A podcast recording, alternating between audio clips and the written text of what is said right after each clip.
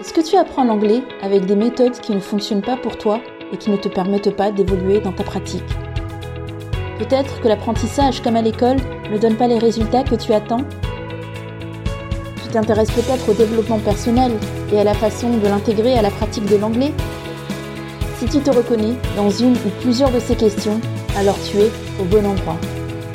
Je suis Elena, coach d'anglais, et l'approche holistique que je partage avec toi dans My Little English Podcast te permet de progresser en anglais et t'invite également à réfléchir pour évoluer dans d'autres aspects de ta vie. Retrouve-moi deux fois par mois dans un épisode où je partage des outils et astuces pour faire de l'anglais ton atout dans la vie. Pour tout de suite, installe-toi confortablement et profitons de ce moment partagé ensemble.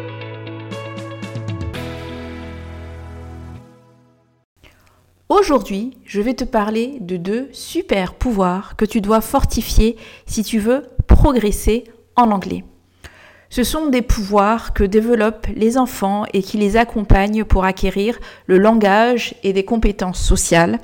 Et ce sont des pouvoirs qu'on apprend à développer lorsqu'on exerce des métiers comme la vente ou la psychanalyse. Ce sont également des pouvoirs qui coûtent peu, mais qui rapportent gros. Et pour terminer, ce sont des pouvoirs qui sont idéaux pour les introvertis, comme moi par exemple, ou les timides. Est-ce que tu sais de quel super pouvoir je parle? Je te parle ici des pouvoirs de l'observation et le pouvoir de l'écoute.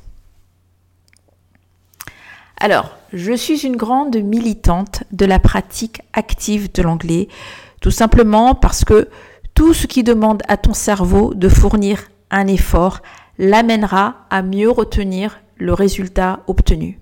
Mais figure-toi que dans les deux activités passives que je défends, il y a l'observation et le pouvoir de l'écoute. Alors pourquoi? Parce que ce ne sont pas des activités qui sont si passifs que ça. Ce ne sont pas des activités qui sont si passives que ça. Quand tu es en observation, donc on va parler de ce premier super pouvoir, l'observation, et que tu as donc l'impression d'opérer discrètement en coulisses plutôt que d'agir sur le devant de la scène, voici ce que tu fais en réalité. D'abord, tu utilises tes capacités d'analyse. Imagine par exemple que tu as envie de faire un truc de dingue, mais qui te fait peur, comme par exemple euh, saut à l'élastique. Ton réflexe naturel, ta tendance naturelle, si tu n'es pas du genre euh, audacieux ou casse-cou, ça va être d'observer les autres qui font cette activité. D'abord, tu vas les regarder, comment ils font pour mettre le harnais, euh, histoire de, de rassurer que voilà, c'est bien mis, tu peux te mettre en sécurité. Et puis tu vas aussi observer et jauger la distance entre ton point de départ et ton point d'arrivée. Eh bien oui, parce que si tu sautes et que tu es à un mètre euh, du sol, ce n'est pas la même chose que si tu sautes et que tu as 50 mètres en dessous de toi, n'est-ce pas? Donc tu vas observer et jauger cette distance entre ton point de départ et ton point d'arrivée. Tu vas également Estimer le niveau de danger et observer la réaction des personnes qui auront fait l'activité avant toi et qui auront, on va dire, entre guillemets, survécu à cette activité, voire pris du plaisir. Donc là, tu es en analyse de cette situation. Et ensuite, tu te projettes c'est le prolongement de ta capacité d'analyse. C'est-à-dire que là, maintenant, tu en es à t'imaginer en train de vivre la situation que jusqu'à présent tu étais en train d'observer. Et en poussant ton imagination, tu peux faire des activités qui te préparent à une plus petite échelle à vivre la situation que tu observes. Donc par exemple, je reprends euh, mon tout premier exemple qui était celui des enfants en apprentissage, les enfants qui ont ce super pouvoir d'observation et d'écoute, c'est que lorsqu'ils observent les adultes en train de faire ou dire, ben, c'est en se projetant dans la situation des adultes en s'imaginant par exemple en train de cuisiner, de faire des courses, euh, de parler au téléphone euh, ou toute autre activité, c'est au moment de cette observation-là qu'ils apprennent à parler de euh, maman a acheté des légumes, papa est en train de cuisiner, je ne sais pas, des pâtes, etc. Donc c'est après avoir observé, qu'ils vont eux-mêmes se projeter dans la situation que jusqu'à présent ils observaient. Et c'est comme ça, en fait, qu'ils apprennent, si on va plus loin, à, par exemple, donc imiter les scènes de la vraie vie, ou qui vont apprendre en, observant les adultes à utiliser euh, un stylo, ou à utiliser, alors l'exemple est un, petit peu plus triste, mais euh, les enfants, les tout petits, euh, et je vais le dire en toute euh, transparence, par exemple, moi, j'ai un tout petit qui a bientôt 3 ans. Et il me voit utiliser mon téléphone et il voit que je fais des, des swipes. Donc je, mon doigt il glisse sur l'écran. Il n'a pas encore tout compris, mais euh, quand il voit euh, le téléphone euh, qui traîne sur la table ou il a son propre petit téléphone joué, eh ben, il s'amuse aussi à faire glisser son doigt. Donc, dans l'observation, on, apprend et ensuite on reproduit et on peut même s'imaginer, comme les enfants, s'imaginer en train d'appeler mamie, en train d'appeler un tel. Donc, il y a ce pouvoir très important dans l'observation. Parce qu'ensuite, après, ce qui se passe une fois qu'on a analysé, suite à observation, qu'on s'est projeté, eh ben, on peut se l'approprier, justement, la situation. C'est-à-dire que on a décortiqué intellectuellement, on a appréhendé la situation, hein, on a, comme si notre esprit avait une image et était en train d'analyser. D'ailleurs, c'est ce qui se passe en réalité. Notre cerveau est en train d'analyser à une vitesse fulgurante tous les paramètres, toutes les données euh, autour d'une situation. Et ensuite, il nous projette dans un monde du possible de cette situation. Et c'est une fois qu'on s'est projeté donc dans cette euh, situation-là, qu'on peut aussi euh, s'imaginer en train de naviguer une situation. Et donc à partir de ce moment-là, on peut aussi développer une stratégie pour vivre ou survivre si on, est vraiment dans un état de, de stress aigu. On peut s'imaginer vivre ou survivre à la situation et on va pouvoir mettre en œuvre des actions qui découlent de notre observation. Donc je vais reprendre l'exemple, par exemple, euh, de, l'exemple extrême, par exemple, du saut euh, à l'élastique. Euh, lorsque une personne fait un saut à l'élastique d'un pont, alors, c'est une, une, situation extrême, c'est source autant d'adrénaline que de peur et peut-être si ça se passe bien d'autopamine sûrement.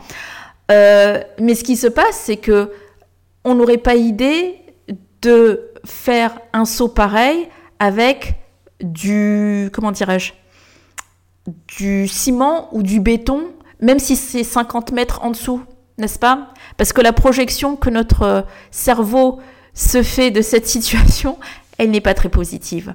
Mais par contre, euh, le saut à l'élastique, en tout cas tel que je l'ai vu, mais peut-être que je me trompe, mais en tout cas, mais je, ne l'ai jamais fait, hein, je vais être honnête, je n'ai jamais sauté à, l'élastique. J'ai fait déjà du, euh, euh, comment on appelle ça?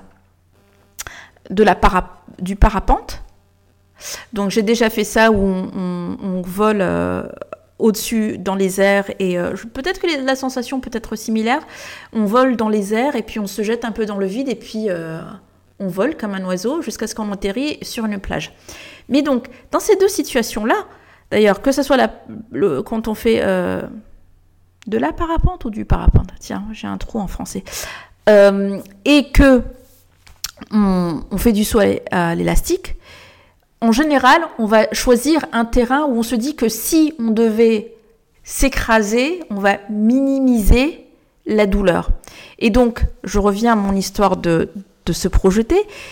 Si tu es en train de te projeter en train de faire du saut à l'élastique et que tu vas en train de réfléchir aux moyens à mettre en œuvre et des actions qui vont euh, découler en cas de situation extrême, tu peux te dire que ben, s'il y a de l'eau en dessous, au pire, tu te détaches et tu sautes dans l'eau. Ou au pire, tu touches l'eau et euh, voilà et que tu, tu es euh, dans, une zone à peu près euh, sécure.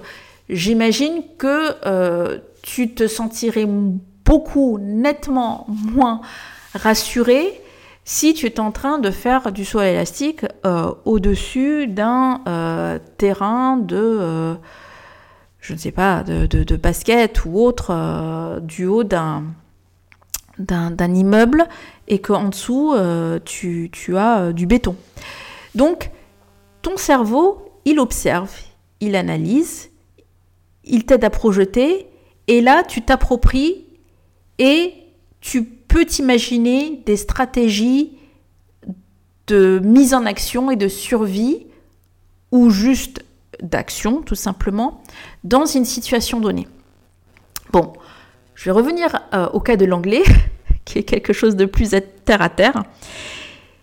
Si tu observes que dans certains contextes, parce que là on revient à la langue, si tu utilises ce don de l'observation, et je dis que c'est un don parce que malheureusement, dans le monde où on vit, notre attention est tellement euh, aspirée par d'autres choses que les, par le futile, que des choses basiques, importantes, qui peuvent être même de l'ordre de, la sécurité, qui peuvent être euh, juste de profiter de l'instant présent, malheureusement, ça passe à la trappe. Mais si on réutilisait ce don d'observation qu'on avait lorsqu'on était petit, lorsqu'on était enfant, parce qu'on l'a tous eu, si on apprend à observer que dans certains contextes, par exemple, on utilise certains mots et pas d'autres, si on analyse le contexte dans lequel ces mots sont utilisés, alors on, je reviens à toi, toi, euh, cher apprenante, cher apprenant, en anglais, tu arriverais à faire la, distinction, par exemple, entre le langage formel et informel? Ou tu arriverais euh, à comprendre euh, dans quel contexte certains mots s'utilisent et d'autres pas? Euh, parce que tu vas comprendre que, je ne sais pas, tu peux utiliser un mot comme Oh, this is my pal. Ce mot my pal, ça va plutôt s'utiliser dans un contexte familier pour dire c'est mon pote, alors que this is my friend, pour dire c'est mon ami, c'est mon copain, ça va plutôt s'utiliser dans un contexte, alors je ne dirais pas formel, mais un peu plus soutenu. Donc, à force d'observation, on voit quand est-ce que certaines choses sont appropriées et d'autres pas.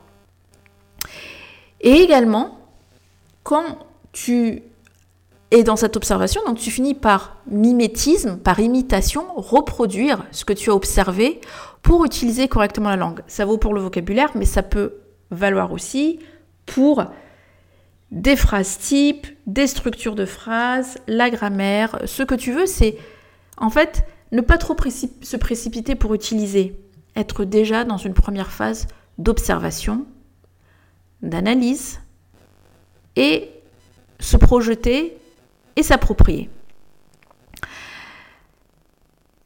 Donc l'idée c'est vraiment de, faire confiance à son observation parce que donc comme je le disais, euh, ça peut s'utiliser euh, pour comprendre des situations réelles mais aussi théoriques. Euh, et donc, comme je l'ai dit tout, à l'heure, encore une fois, par exemple avec la grammaire, je vais prendre un exemple concret de la grammaire, de, quelque chose de basique, quand tu démarres l'apprentissage de la, des temps en anglais, tu vas apprendre que ing, à force d'observation, on peut te l'enseigner. Mais imagine que tu as décidé d'apprendre par toi-même l'anglais, tu les moyens de, de, suivre des cours de façon euh, soutenue et continue, et tu dis, ok, je vais, je vais me faire, je vais apprendre l'anglais en autodidacte euh, un certain temps, et eh ben, tu vas devoir faire appel a ce, don de l'observation et tu remarqueras, par exemple, tu vas apprendre que la terminaison ing avec le verbe to be, ah tiens, to be plus ing, ah ben je vois qu'en fait, quand je vois cette, structure-là, on dirait que c'est quand il parle d'une action qui est en cours ou qui, qui était en train de se dérouler, enfin, il y, a, une action qui est en cours de déroulement euh, ou dont le déroulement est consécutif ou simultané à une autre action. Donc il y a une histoire de quelque chose se passe, quelque chose est en cours. Et donc c'est comme ça que on va faire la distinction entre un temps présent ou passé simple et un, un temps continu comme I am recording my podcast ou qui était en cours dans le passé, I was brainstorming my podcast topic, for example. Donc tu peux commencer à comprendre des choses par toi-même et commencer à tester et expérimenter ces choses-là. Alors, si tu as peur de te planter totalement, c'est-à-dire que tu as un peu confiance en ton observation et ton intuition, mais un peu comme un scientifique, tu as observé, mais tu as besoin de la, de la confirmation, euh, par, par une théorie préexistante, eh ben, rien ne t'empêche euh, d'aller vérifier cette, euh, cette intuition dans un dico, dans un manuel, etc. Mais si tu as déjà fait l'observation, tu, es, tu as fait 80% du travail. Comme un enfant qui va observer, etc., une situation et qui va voir, je ne sais pas, un animal voler dans le ciel et parce que euh, il aura observé que, enfin un animal, c'est un mauvais exemple, mais un objet qui vole dans le ciel, pardon, je vais pas dire un animal parce qu'en plus c'est, c'est pas l'exemple que je donnais, un objet qui vole dans le ciel et il va dire ah maman euh, c'est un oiseau qui vole dans le ciel et euh, la maman peut dire ah, non ce n'est pas un oiseau, effectivement les oiseaux volent dans le ciel mais là c'est un avion. Donc il y a une intuition, il y a, une connaissance première qui est les oiseaux ou les avions volent, mais on veut se faire confirmer qu'on a bien compris ce qui se passe et on vérifie dans une ressource qui peut être un, manuel entre guillemets savant, c'est-à-dire qui, qui sert à confirmer ses connaissances. Il y a le deuxième pouvoir, je vais parler du deuxième pouvoir, qui est celui de l'écoute. Et ce deuxième super pouvoir du super-héros qui apprend l'anglais, c'est en quelque sorte un pouvoir d'observation, mais avec les oreilles, si cela peut avoir un sens. C'est-à-dire qu'à un moment donné, on va mettre en pause les pensées. On va arrêter de s'écouter soi-même penser. On va s'arrêter d'être obnubilé, absorbé par ses propres pensées et on va ne plus tourner cette attention vers nous-mêmes, mais on va l'ouvrir vers l'extérieur et on va être pleinement attentif à ce qui se dit à l'extérieur de nous. Donc on n'est plus dans l'observation visuelle pour comprendre comment les choses, fonctionnent, mais on va être dans une observation auditive. Et donc là, je vais prendre euh, un exemple qui est euh, récurrent avec mes élèves.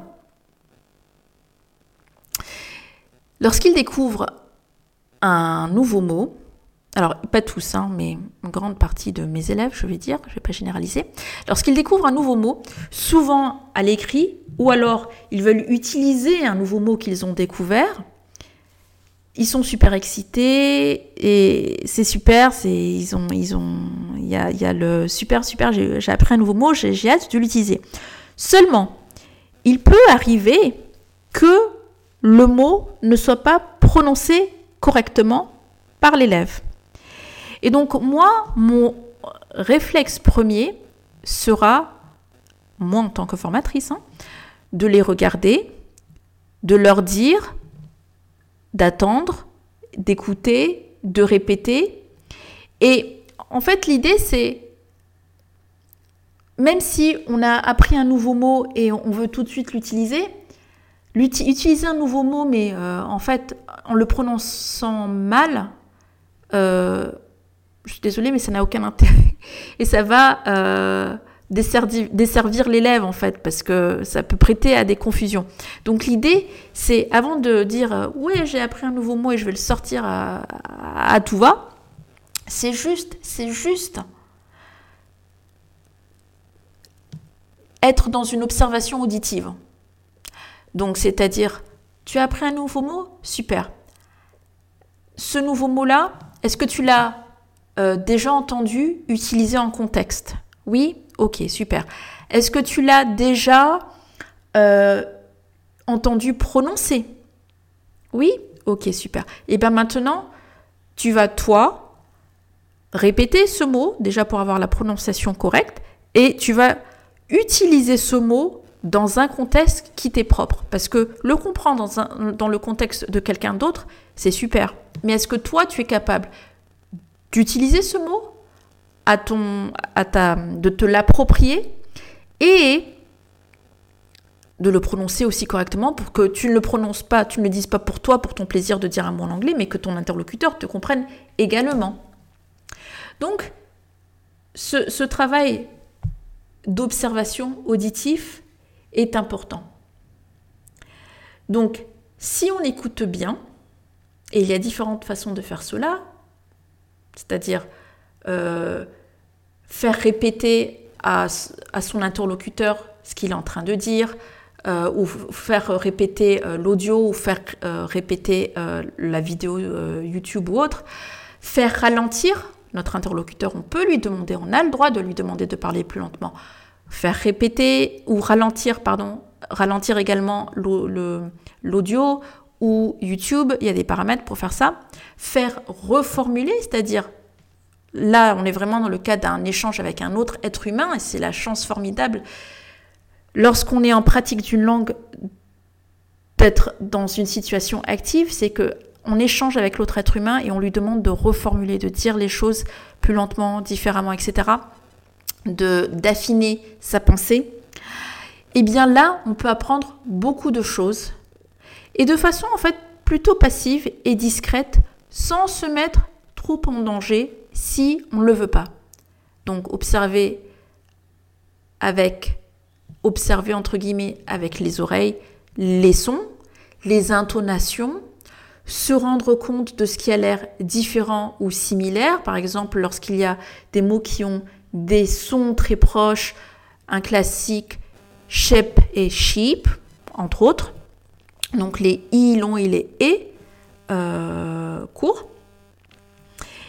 Et après, il y a toujours encore cette étape qui est, tu as fait tes petites recherches, tu as observé et maintenant tu vas aller chercher confirmation ou te faire infirmer, c'est-à-dire te, te, faire euh, corriger, te faire euh, euh, remettre sur le droit chemin, mais dans le sens très objectif du terme, c'est-à-dire tu t'écartes de, de, la solution, donc je vais te remettre sur le bon chemin.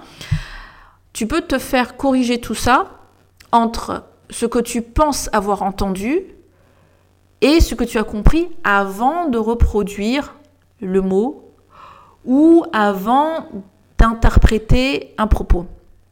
Mais il faut toujours passer par cette étape de se, se poser, euh, s'oublier et arrêter d'être, euh, comme on dit en anglais, stop being self-conscious, c'est-à-dire euh, arrête d'être trop à l'écoute de ton nombril, quoi. hein? Je suis désolée, mais le monde ne tourne pas autour de toi et c'est en t'ouvrant aux autres que tu apprends beaucoup plus parce que euh, à un moment donné, euh, tu vas arriver euh, à la limite d'apprendre sur toi. Enfin, ce n'est pas vrai, mais être focus que sur soi, c'est un peu saoulant au bout d'un moment. Donc c'est bien aussi de se nourrir de ce qui se passe autour de nous, même si c'est juste de façon passive en observation visuelle ou auditive. Et comme je te dis, à partir du moment où tu as fait tout ce pré-travail, tu as déjà fait, bon j'ai dit 80%, j'ai peut-être un petit peu exagéré, mais au moins 60 à 70% du travail qui est nécessaire pour apprendre et progresser en anglais, mais je pense dans n'importe quelle langue. C'est-à-dire, et, et, tout ça en fait, euh, cette observation, qu'elle soit visuelle ou auditive, c'est-à-dire observer et écouter, ces activités passives-là, euh, elles, elles, nécessitent en fait qu'à un moment donné, comme je dis, on soit réceptif à ce qui se passe autour de nous. Et qu'on ait de la curiosité. On ne peut être réceptif que si on est curieux, c'est-à-dire que si on a consciemment décidé que, tiens, là, je vais faire attention à ce qui se passe. Si je suis assis dans le bus, et soit je fais le choix de, euh, euh, comment dire, faire défiler, to scroll euh, sur ton téléphone, ou de regarder par la fenêtre et de regarder le, paysage, mais tu le regardes sans le voir en fait, parce que dans ta tête, tu es euh, obsédé ou préoccupé par tes problèmes ou je ne sais quoi. Et qu'à un moment donné, tu te dis, bah en fait, euh, je vais faire abstraction de mes soucis, ou je vais m'échapper de mes soucis en faisant attention à ce qui se passe ailleurs, en l'observant. Je vais observer euh, mon voisin, je vais observer le paysage, vraiment voir le paysage, des choses qui ont changé. Je vais observer, donc je reviens à, l'anglais, observer quand je suis en train de lire un livre, vraiment observer comment les phrases sont construites, vraiment utiliser le choix des mots. Euh, tiens, je suis en train de lire un journal euh, et quand je lis l'article, je vois qu'ils ont choisi des mots, ce type de mots-là. Alors que si j'y pense, ils auraient pu le dire différemment, de façon plus, entre guillemets, détendue. Donc, tiens, je comprends que dans un langage un peu plus euh, formel et un, peu plus, euh, comment dire, euh, qui, a, vocation d'éduquer peut-être ou d'informer, je n'utilise pas le même ton que si je veux divertir. Donc, ce rôle d'observation est primordial. Et qu'il s'agisse donc d'observer ou d'écouter, pourquoi je dis tout ça C'est qu'il faut que ce soit donc, c'est quoi le, le fil conducteur de tout ça C'est qu'il faut que ce soit intentionnel et en étant pleinement présent et présente dans ce qu'on fait. Donc, ma chère auditrice, mon cher auditeur, je vais te donner des devoirs pour la prochaine fois. C'est tellement rare, mais je pense que ça va être pour ton bien. Puisque nous arrivons à la fin de cet épisode, je vais t'inviter à développer ces deux super pouvoirs dans les prochains jours, dans les prochaines semaines. Et je t'invite à observer ce qui se passe autour de toi. Alors, c'est un super pouvoir que tu peux utiliser, développer un super pouvoir que tu peux développer indépendamment de l'apprentissage de l'anglais.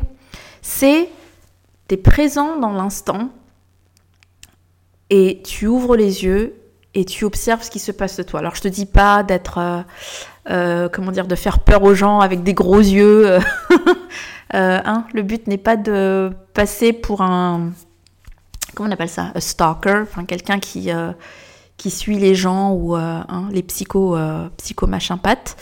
Mais c'est juste à un moment donné te poser dans l'instant présent et observer les feuilles qui bougent, euh, d'écouter le tic-tac de l'horloge, être à l'écoute de tes propres sensations aussi, et qu'est-ce que ça signifie? Il y a différents moyens d'être en mode observation, auditive ou visuelle. Et ensuite, cette qualité, je t'invite à la pousser et à la transposer à ton apprentissage de l'anglais. Pour terminer sur le thème des super pouvoirs, je crois que c'était l'oncle de Peter Parker euh, qui disait avec de super pouvoirs viennent de grandes responsabilités et donc c'est de ta responsabilité, chère auditrice et cher auditeur, que de faire grandir ta pratique de l'anglais. En attendant notre prochain rendez-vous, en attendant notre prochain rendez-vous, je te renouvelle tout mon soutien pour ton succès en anglais. Take care of yourself and don't forget to practice your English. Je suis Tayana, coach d'anglais, et je viens de te présenter My Little English Podcast. Est-ce que cet épisode t'a plu? N'hésite pas à me le dire en m'envoyant un message sur mon compte Instagram, The Prof d'anglais. Pour ne manquer aucun épisode, pense à t'abonner et je te donne rendez-vous dans 15 jours pour le prochain. D'ici là, don't forget to practice your English.